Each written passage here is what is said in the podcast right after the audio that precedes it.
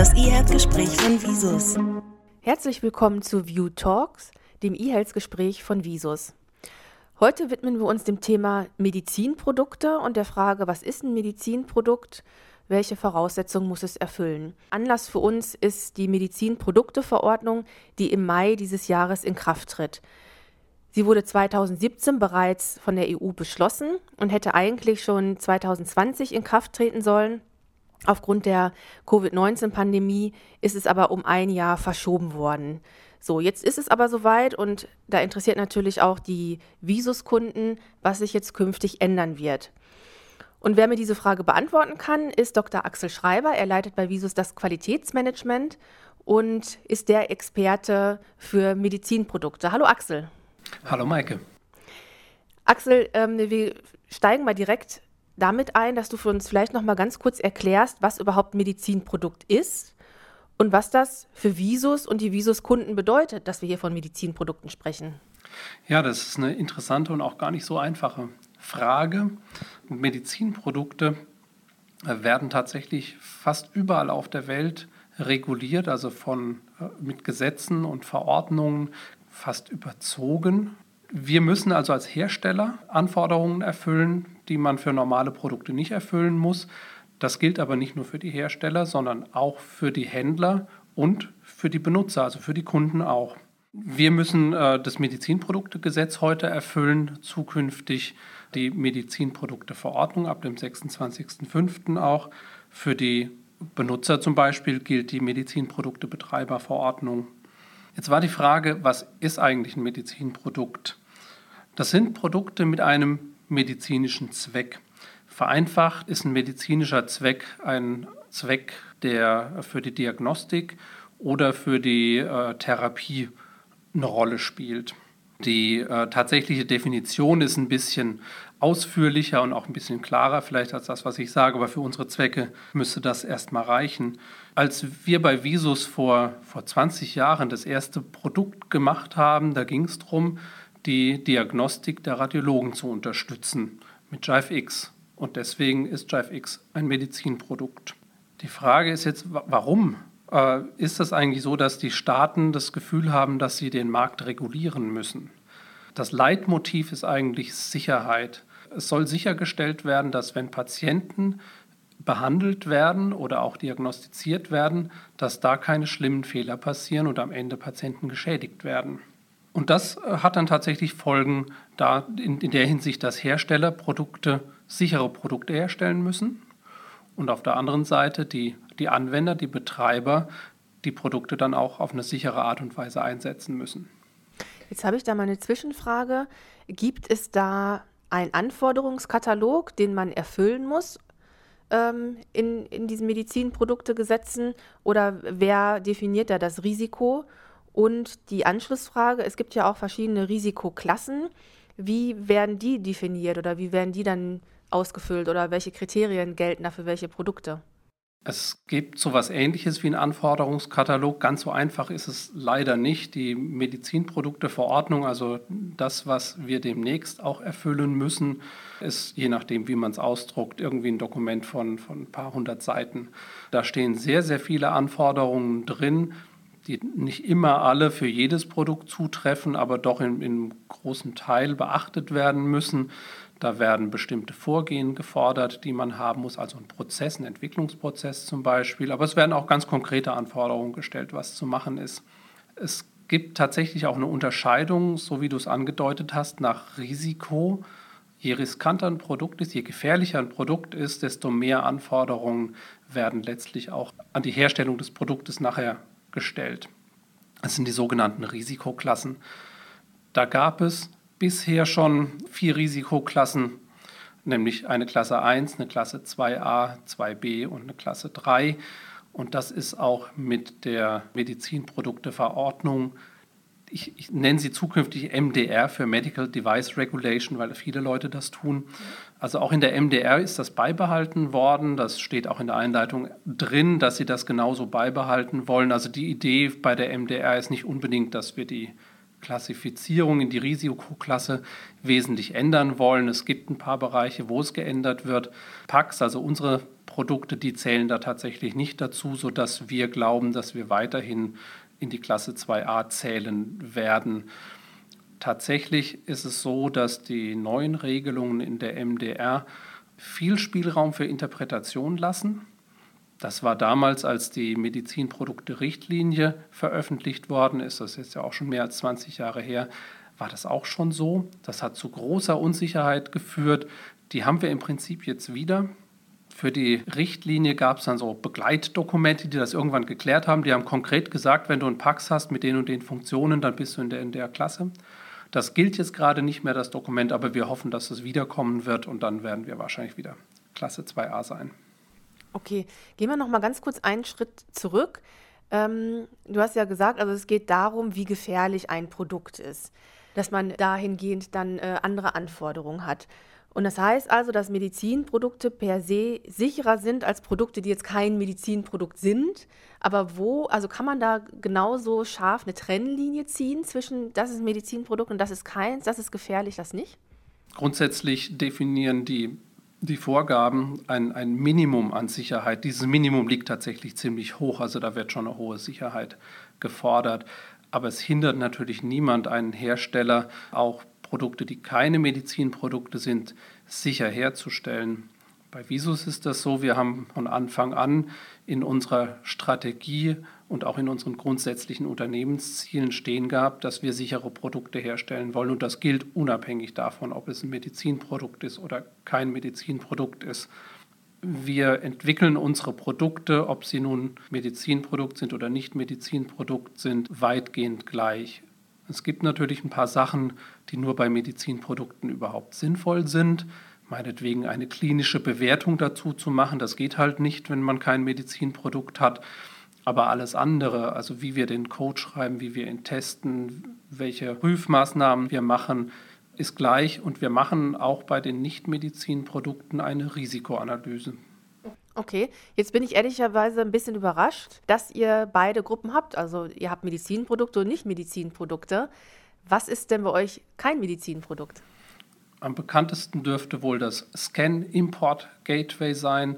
Das ist ein Produkt, mit dem man zum Beispiel nach Entlassung des Patienten die Akten digitalisieren kann. Also die kommen dann auf den Scanner und da fallen dann, weiß ich nicht, 100 Seiten raus und die sollen wieder zurück äh, in, in das Healthcare Content Management System gehen. Da möchte man dann gerne auch wirklich eine Bezeichnung haben zu dem Dokument. Dies ist ein Arztbrief und das ist ein Laborbefund. Das kann man dann mit dem Scan Import Gateway machen. Und das dient natürlich nicht ganz direkt der Behandlung oder der Diagnostik äh, eines Patienten. Der Patient ist ja nicht mal mehr im Krankenhaus. Okay, gibt es denn jetzt neben dem PAX noch Beispiele dafür, was auf jeden Fall noch Medizinprodukt sein muss? Also zum Beispiel der Viewer bei euch ist ja auch ein ausgewiesenes Medizinprodukt. Man könnte fast sagen, in dem Sinne ist es sogar der Kern des PACs, die diagnostischen Viewer. Wir haben ja da den, den FAT-Client, also den Java-Client, den der Radiologe bei sich äh, auf seinen, seiner Workstation auch installiert hat, der sehr viel Funktionalität hat und dem Radiologen also im Prinzip das Werkzeug schlechthin ist, um Diagnosen dann zu stellen. Und wir haben den Webviewer, der inzwischen auch so viel Funktionalität hat, dass man damit Diagnostik machen kann. Man kann nicht alles diagnostizieren, nicht so wie mit dem Fat-Client, aber genug, dass es auf jeden Fall ein Medizinprodukt ist, ja. Also wenn ich das jetzt richtig verstehe, setzt ihr euch auch tatsächlich, wenn es ein neue, neues Produkt oder eine neue Produktlinie gibt, hin und fangt mit der Risikoanalyse an, in deren Rahmen ihr dann auch guckt, hat das Auswirkungen auf die Therapie oder die Diagnostik? Ja, nein und dann wird es als Medizinprodukt oder als Nicht-Medizinprodukt entwickelt. Aber vielleicht kannst du noch mal diesen ganzen Prozess auch beschreiben, also von der Risikoanalyse über die Entwicklung, über das Testing und so weiter. Also wenn wir ein neues Produkt machen, ist tatsächlich die erste Frage, die wir uns stellen, zu welchem Zweck soll denn das verwendet werden? Das ist die sogenannte Zweckbestimmung. Bei Medizinprodukten müssen wir das haben. Aber wir machen das natürlich für alle Produkte, weil das die Grundlage dafür ist, herauszufinden, ob es sich denn um regulatorisch jetzt gesprochen um ein Medizinprodukt handelt oder nicht. Unabhängig davon, ob es ein Medizinprodukt ist oder nicht, machen wir dann tatsächlich, so wie du es gesagt hast, als erstes eine Risikoanalyse. Der wichtigste Schritt ist natürlich herauszufinden, ob es überhaupt die Möglichkeit gibt, einen Patienten zu schädigen. Und das äh, passiert sowohl bei Nichtmedizinprodukten als auch bei Medizinprodukten. Wenn ich nochmal an das Scanning Pod Gateway zurückgehe, wenn wir die ähm, eingescannten Daten zum falschen Patienten nachher in das HCM reingeben und der Patient oder ein anderer Patient kommt wieder, dann werden die Daten für den verwendet. Und dann denkt jemand, vor zwei Wochen oder vor sechs Wochen hat er aber diesen und jenen Laborwert gehabt und das stimmt gar nicht. Da können auch Patienten geschädigt werden. Deswegen gibt es eine Risikoanalyse für das Scan Import Gateway. Die Risikoanalyse funktioniert im Prinzip so, dass der Risikomanager sich Gedanken macht, zusammen mit dem Produktmanager, meistens auch mit dem Entwickler, welche Möglichkeiten bestehen, dass ein Patient geschädigt wird. Wenn solche Möglichkeiten identifiziert worden sind, dann rufen wir nochmal mehr Leute zusammen, äh, nämlich dann auch Leute, die von der Implementierungsseite kommen, die den Code ganz genau kennen, Leute, die ähm, wissen, wie das Produkt ganz genau angewendet werden wird äh, wir haben teilweise Ärzte dabei, äh, wir haben Tester dabei und die denken sich gemeinsam aus, wie man jetzt das Risiko, dass ein Patient geschädigt wird, möglichst klein kriegt. Die beschließen am Schluss, wie das Ganze gemacht werden soll, dann wird es umgesetzt. Und wenn wir es umgesetzt haben, dann machen wir wieder Risikoanalyse und schauen, ob das Risiko jetzt so klein ist, wie wir es gerne haben wollen. Und irgendwann ist es dann so klein, meistens schaffen wir das auch im ersten Durchgang. Und dann sind wir zufrieden und dann geht es weiter. Welche Rolle spielt denn dabei jetzt der Anwender? Also es kann ja durchaus sein, dass in der Anwendung, in der Praxis plötzlich irgendein Problem auftritt, wo man sagt, ui, da haben wir jetzt aber gar nicht dran gedacht. Passiert oder passiert das? Ist das realistisch? Ist das schon mal passiert? Ja und nein, würde ich sagen. Also wir, wir haben verschiedene Dinge. Zum einen ist es so, wir haben teilweise Warnhinweise in unseren Produkten drin oder auch in den Gebrauchsanweisungen. Und da ist natürlich wichtig, dass die Anwender die auch ernst nehmen und das machen. Manche Sachen, die wirken für den Anwender auch irgendwie wie, wie Gängelung oder so. Aber da haben wir lange drüber nachgedacht, ob wir das so machen wollen oder nicht so machen wollen und sind zu dem Schluss gekommen, das ist nötig. Und da hoffen wir natürlich auch auf die Unterstützung durch die Anwender, dass sie das ernst nehmen und dann auch so machen. Ist auf der anderen Seite natürlich auch nicht so, dass wir glauben, dass unsere Anwender selber keine Verantwortung übernehmen können. Die können Dinge auch, auch mal anders machen, als wir uns das gedacht haben, wenn sie bereit sind, dafür auch die Verantwortung zu übernehmen. Und Radiologen sind schon verantwortungsvolle Menschen. Ja. Die zweite Frage, die du mit angesprochen hast, war, äh, lernen wir manchmal noch was über unser Produkt, was wir vorher nicht wussten? Ja, kommt vor. So, es gibt, gibt so zwei Kategorien davon, würde ich mal sagen. Das eine ist, wenn wir uns ganz viele Gedanken darüber gemacht haben, wie wir äh, verhindern können, dass bestimmte Fehler, gefährliche Fehler im Produkt sind, kann es trotzdem manchmal passieren, dass wir irgendeinen Aspekt vergessen haben. Und dann meldet sich vielleicht ein Kunde aus dem Feld und sagt, äh, ich habe den Patienten A aufgerufen, aber Patient B ist angezeigt worden. Das sind dann meistens äh, Rahmenbedingungen, an die wir halt nicht gedacht haben. Unsere Software ist so groß und so kompliziert, da gibt es so viele Möglichkeiten durchzugehen, da kann das mal vorkommen. Manchmal ist es äh, so selten, also das, das, Szenario so selten, dass wir sagen, da müssen wir jetzt nicht viel machen, dann fixen wir das einfach für die nächste Version. Manchmal ist es aber auch was, wo wir sagen, ja, das könnte bei 3% von unseren Kunden passieren und das könnte, weiß ich nicht, mehrfach pro Jahr passieren. Und dann machen wir auch einen sogenannten Rückruf. Dann schreiben wir die Kunden an und sagen, dieser und jener Fehler ist in unserer Software drin. Meistens stellen wir dann eine Lösung in einem Patch zur Verfügung und da sind wir auch auf die Kooperation von Kunden wieder angewiesen, nämlich die Kunden müssen auch erlauben, dass wir den Patch aufspielen.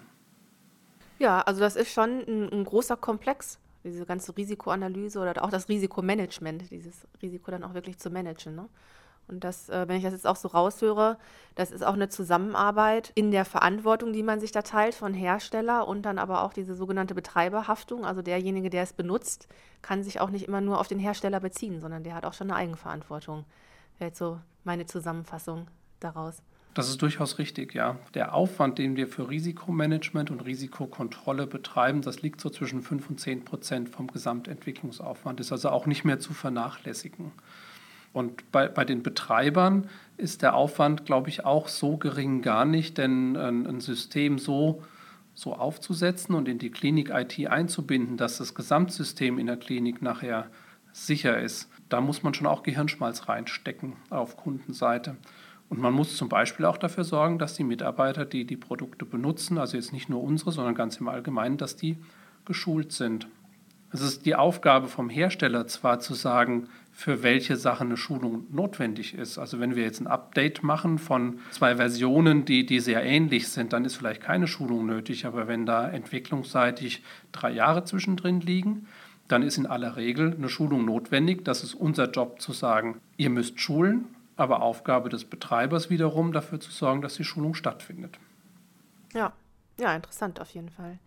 Kommen wir jetzt mal zum letzten Punkt und schließen damit jetzt das Thema auch wieder, mit dem wir begonnen haben, nämlich die Medizinprodukteverordnung, die im Mai in Kraft tritt und was sich durch die ändert. Du hast schon gesagt, so wahnsinnig viel ändert sich jetzt für Visus und für die DriveX-Kunden nicht, aber ein bisschen was tut sich dann doch in den nächsten Jahren. Erzähl doch mal. Genau, also die MDR, äh, dass die gültig wird, das hat ähm, Auswirkungen auf drei Themen, die wir sagen wir, neu machen müssen. Es, es gibt viele kleine auch noch, aber ich nenne mal nur die drei wichtigsten.